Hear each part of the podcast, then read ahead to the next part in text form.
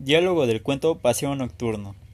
Llegué a la casa con la carpeta llena de papeles, relatorías, estudios, investigaciones, propuestas y contratos, dijo el hombre. Mi mujer jugaba solitario en la cama, con un vaso de whisky, en eso me comentó Estás con un aire de cansado.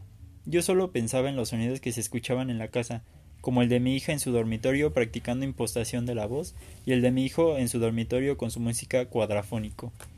¿No vas a soltar ese maletín? preguntó mi mujer. Quítate esa ropa, bebe un whisky, relájate, concluyó.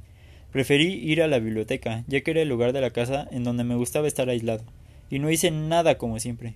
Abrí el volumen de pesquisas sobre la mesa, pero no veía las letras ni los números. Apenas esperaba. En eso entró mi mujer a la sala con un vaso en la mano diciendo Tú no paras de trabajar. Apuesto que tus socios no trabajan ni la mitad y ganan la misma cosa. Solo lo observé, mientras se secaba y preguntó ¿Ya puedo mandar a servir la comida? Sí, le comenté. La empleada sirvió a la francesa. En lo que servía solo pensaba cómo mis hijos habían crecido, y mi mujer y yo estábamos gordos. En eso entró mi hijo y me pidió dinero.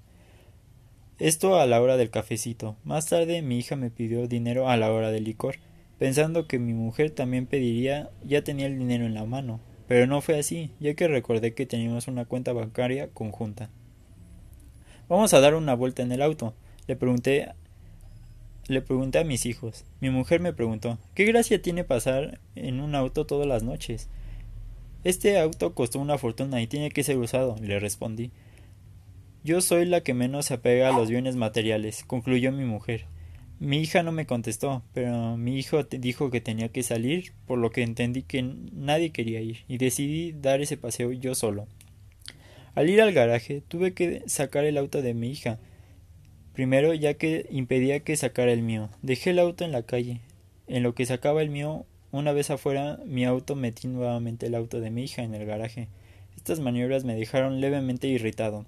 Al meter la llave en la ignición, sentí el motor poderoso que generaba su fuerza en silencio escondido en el capó aerodinámico, por lo que me dispuse a dar mi paseo. No sabía dónde ir, pero tenía que ser una calle desierta. Me dirigí a la avenida Brasil, Allí no hay mucho movimiento. Con una sonrisa. Llegué a una calle mal iluminada, llena de árboles oscuros, el lugar ideal. ¿Hombre o mujer? se preguntaba el esposo. No habría gran diferencia, pero no aparecía nadie en condiciones.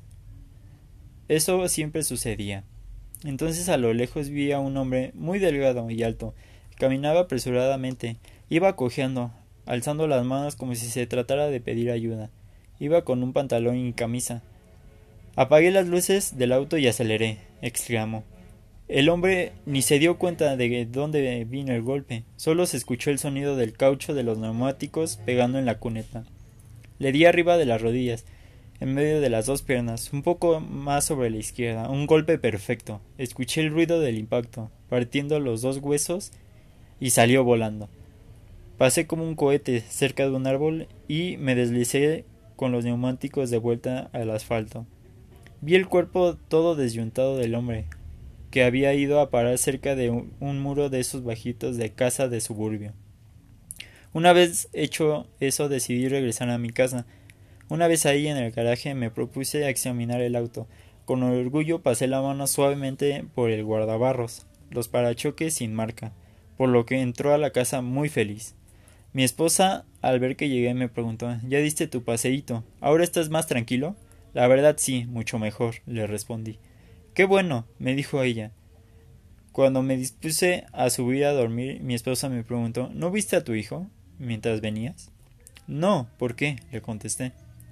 Porque me acaba de llamar diciendo que le robaron el auto por la avenida Brasil y que iba a pedir ayuda, concluyó la esposa. No, no lo he visto, pero no te preocupes, ya llegará, respondió.